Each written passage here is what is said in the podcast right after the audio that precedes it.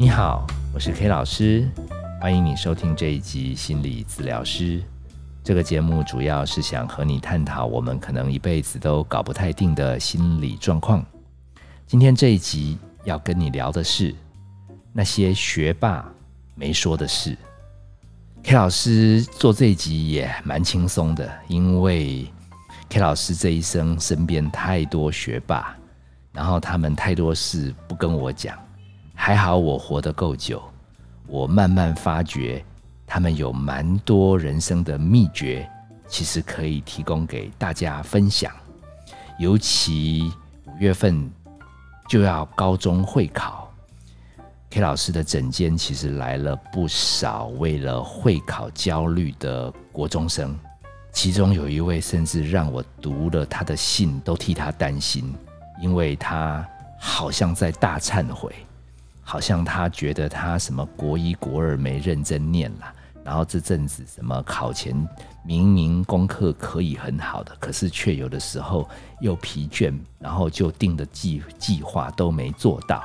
什么看到妈妈什么深夜还在为他准备宵夜，他说他觉得真的是不配为人呐。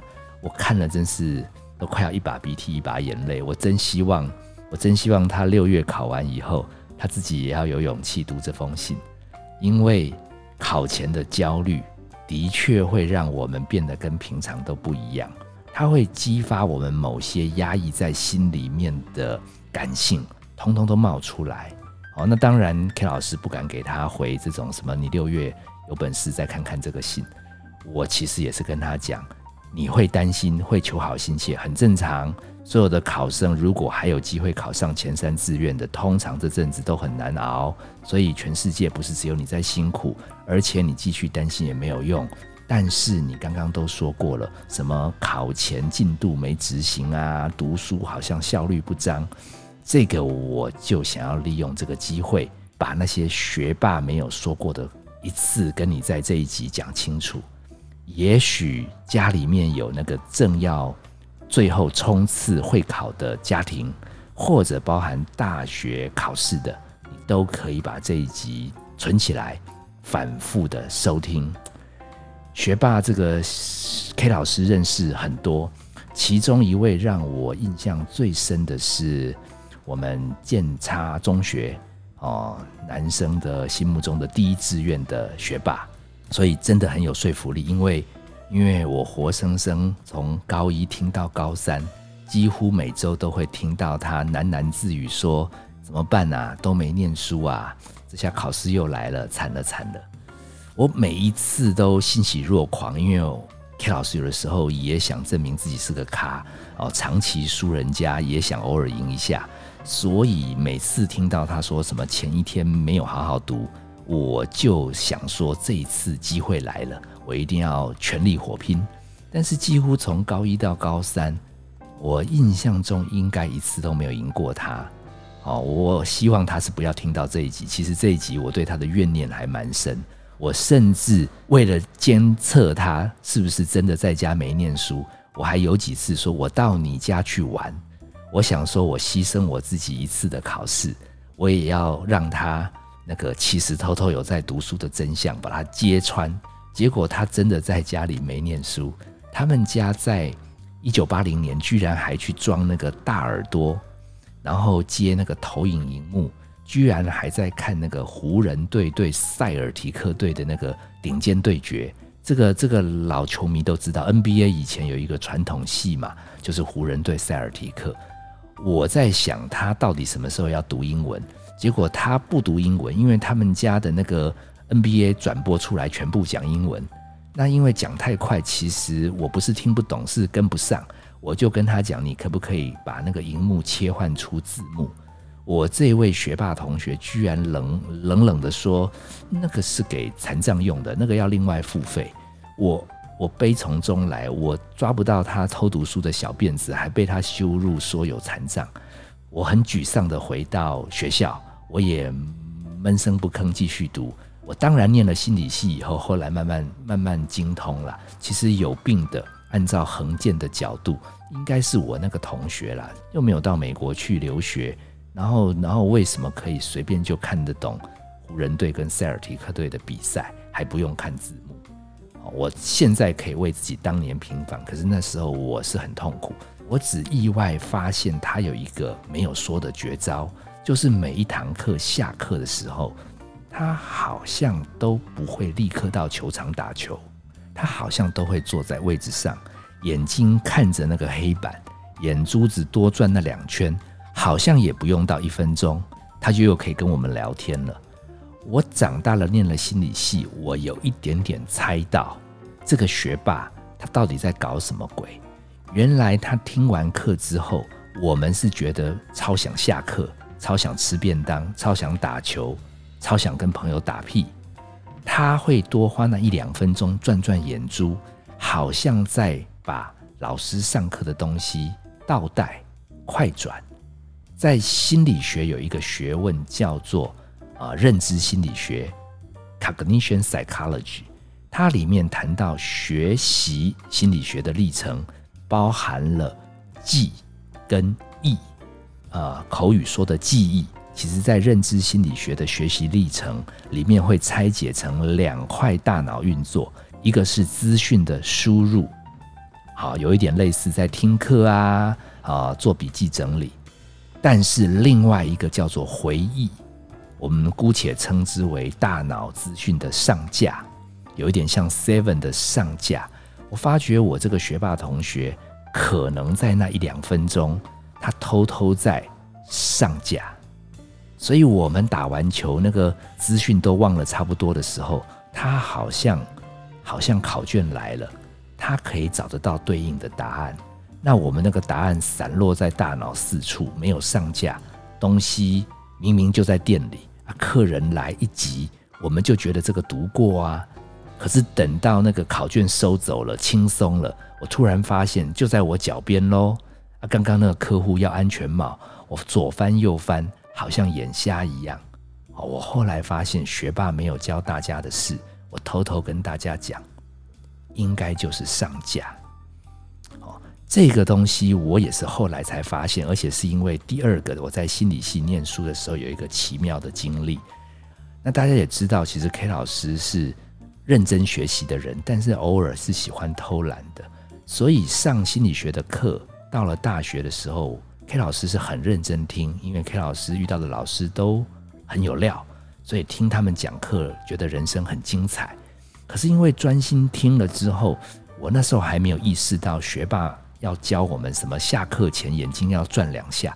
我在想，可能我应该是要读一个很棒的笔记，最好那个笔记就好像架上陈列的很有条理，重点都做得很好。所以第二个故事要跟大家分享的是，K 老师在心理系的时候有一个学霸学长，他超会做笔记的，但是 K 老师要跟他借的时候，他好像都不是很愿意借。那还好，K 老师有发现那个学长好像有喜欣赏 K 老师的一位同学，也就是那个学长的学妹，所以他好像都会把条理分明的笔记塞给学妹，就是我的同学来使用。那这时候 K 老师就大量的使用灌迷汤啦，呃，哄哄女孩呀，反正最后能把学长的笔记从我同学那边要到手，copy 一份，其实。K 老师发现，那个考前哈读学长的笔记，结果 K 老师曾经在台湾大学哦还拿过两次书卷奖。那好景不长了，因为学长有发现为什么 K 老师好像上课有听没做笔记，居然分数考得不错。他最后查出来我是读他的笔记，他就不准他的学妹再把他的笔记借出，然后他甚至。只做乱码的笔记，我去弄了半天，只弄到乱码的笔记。其实考前看了半天也看不懂，后来就再也没拿书卷奖了。那如果别人不帮你做笔记，你又没有像我第一个学霸朋友，他可以眼睛转两下就通通上架，你要不要把课本、参考书、考卷都收起来，然后自己拿开笔记本，把笔记本打开，然后把你能记得的东西练习回忆出来？哦，它不用精美，但是。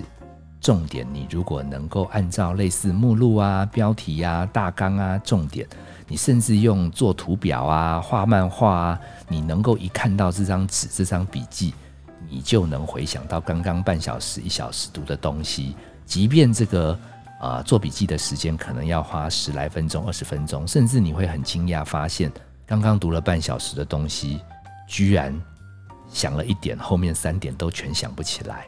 其实你那时候可以再偷瞄一下课本或讲义，你只要再把它盖起来，你再把它练习整理一遍，其实那个上架的动作一样可以算完成。那这些东西说穿了，它适用于国文跟英文以外的所有科目，所以我会蛮建议你快要会考的同学，快要职考的同学，你可以把课本讲义的目录。还有他们的大标小标，在你读每一个章节的时候，先花几分钟把它看个仔细，然后不用读很久，但是读完你不要急着划手机，不要急着吃东西，不要急着上厕所，你一定要把那些资料合起来。你宁愿读少一点，也要留个十分钟、二十分钟，把刚刚读到的东西上架完成。那有的时候会有一些朋友问我说：“那关于国文、英文，如果读完标题呀什么，你说这是没有用的，那想要考高分的话，学霸会怎么做？”我个人是遇过几个不叫学霸了，那个叫学术界的巨擘。好，一位又是我的高中老师，他教作文、教国文，他叫林明静。你 Google 的话，也会发现他有很多关于写作的著作。那另一位是 K 老师的恩师，在心理系叫吴英章。我想要传授的是，其实什么国语啦、英文啦，其实这些东西属于一个长期培养的能力，我们必须在生活中浸泡。我这边举一个之前聊过的一位外国朋友，诶，他叫 Kima。他是一位荷兰人，那为了我学英文，他学中文，我们曾经短暂的做了一阵子的叫做 language exchange。我发觉那几年是 K 老师英文进步最大的状态。其实能够在生活中累积，而你有这个需要，好像对于你的语文才会有真正的帮助。我把林老师他的著作。归纳出两个重点，一个叫做你想要写作，你想要语文能力变强，你需要增加一个铺陈的能力，说故事的能力。就是你即便重点有三点，但是如果你太快把那个重点点完了，这个文章这个表达就单调了。所以你的语文能力来自于你要有一点情感的渲染。哦，情绪感受的留意，我知道对某些紧张的考生来讲，好像只剩下紧张了，其他的感觉都不见。但是按照林老师讲的，其实你日常生活的每一天，举凡出门走路啊、看风景啊、吃东西啊，你看看那些美食节目，他们不都得铺成一些那些美食的什么咬起来脆脆的啦，什么嘴巴感觉整个。扩开来呀，哦，他们那个渲染力，让你没吃到的观众感觉那个食物真是美味无比。这个叫铺陈。那另外一个铺陈了半天，你还是要收敛回脉络的重点。你不要让人家看一个意识流的电影，看到最后也摸不清楚这个电影到底有什么寓意。有的时候那个叫艺术电影，铺陈了很久，但是没有重点。然后最后说这只是迷惘，好，那这个对于要表达、要把语文能力变强，不管国文或英文，似乎就少了一点点归纳脉络的能力。那吴英章老师他是这方面的翘楚，他曾经在我们心理系上课，一共有十五个同学，足足进行了两个小时的吵架啊、聊天啊、辩论啊、探讨。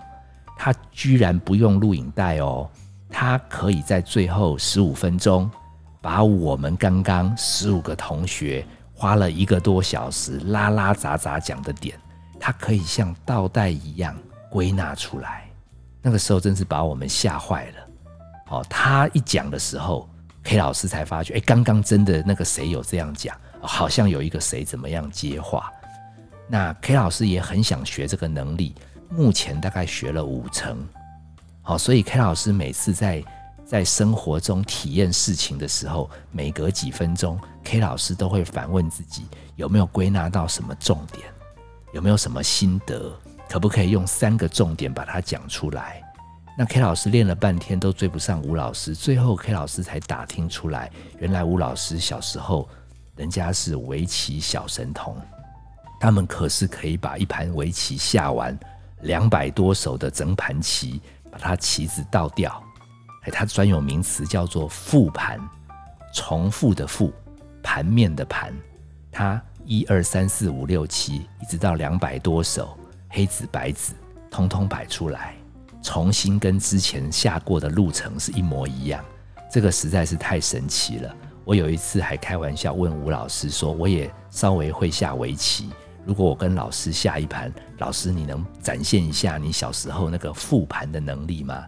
那吴老师是笑一笑说：“应该跟你下是不容易，因为你可能没脉络。那我们可以复盘，是因为。”每一个人在应应对方的招式的时候，是有几种可能的公式。好，我后来才知道，如果程度太不好的时候，你要高手来复盘很难。可是，在我们的文学作品，我们在英文的朗读当中，应该多多少少那些作者的文章都是被筛选过的。所以，大家可以试试看，在阅读每一篇文章，累积你的能力的同时。你也试试看，同样像刚刚讲的啊，把这篇文章合起来，你能归纳出三个重点吗？好，所以如果你具备了林老师说要铺陈、找脉络，那在找脉络的时候，你又具备了吴老师讲的复盘的能力、归纳三个重点的能力。我相信语文这个东西，它也许没有速成之道，哦，毕竟学问是一辈子的嘛。其实大家听完这一集。你就算来不及在会考使用，其实升大学、念研究所，甚至在生活当中、职场当中，你都可以把这些学霸没有教我们的事给应用出来。好，希望这一集可以让你专注，让自己读书考高分，再变强一点，再多做几张笔记，然后考场那一天就带着那一叠笔记，反正考试也只是要把你会的答出来。至于出冷门的题目，那就送给他了。考试是为了让我们检查自己的程度。好，希望大家把焦点放在这边，而不要再花太多时间想啊，万一考不好怎么办？哦，对不起爸妈怎么办？什么这辈子怎么办？其实那一些东西，不如我们剩最后的这一这一两周，你集中火力做笔记，归纳重点。好，希望你喜欢今天的分享。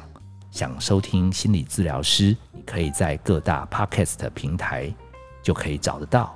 欢迎大家按赞、订阅、分享。我们下次见。